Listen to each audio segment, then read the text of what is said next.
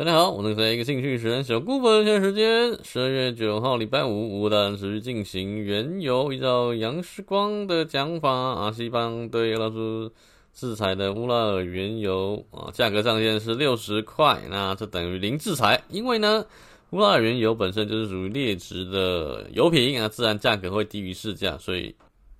依照目前国际油价来看啊，目前国际油价是七十一块，那这个六十块的上限是等于没有上限。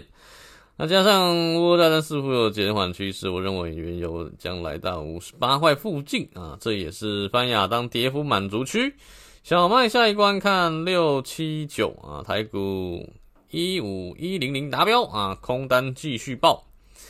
比特币现价万七呀，简单简单来说就是加密货币归零高八八。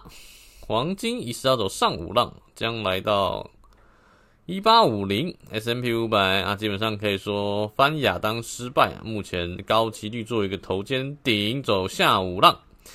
特斯拉反弹没破两百，果然空方看再次成功啊。下一接下来就是一路往下下降趋势一直走。台电突破关键价五零五，果然就软脚倒下，再一次去成功，雷霆鼓励耶，棒棒！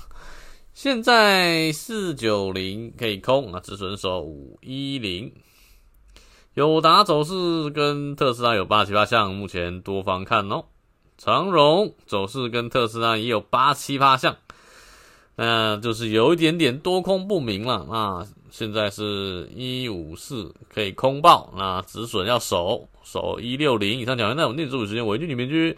比如说好梦一天，会有很多人有事呢。我已经让身边人让他也过得更好。本期轮是美股比特币准备开崩，以上几个账号，下面再见，拜拜。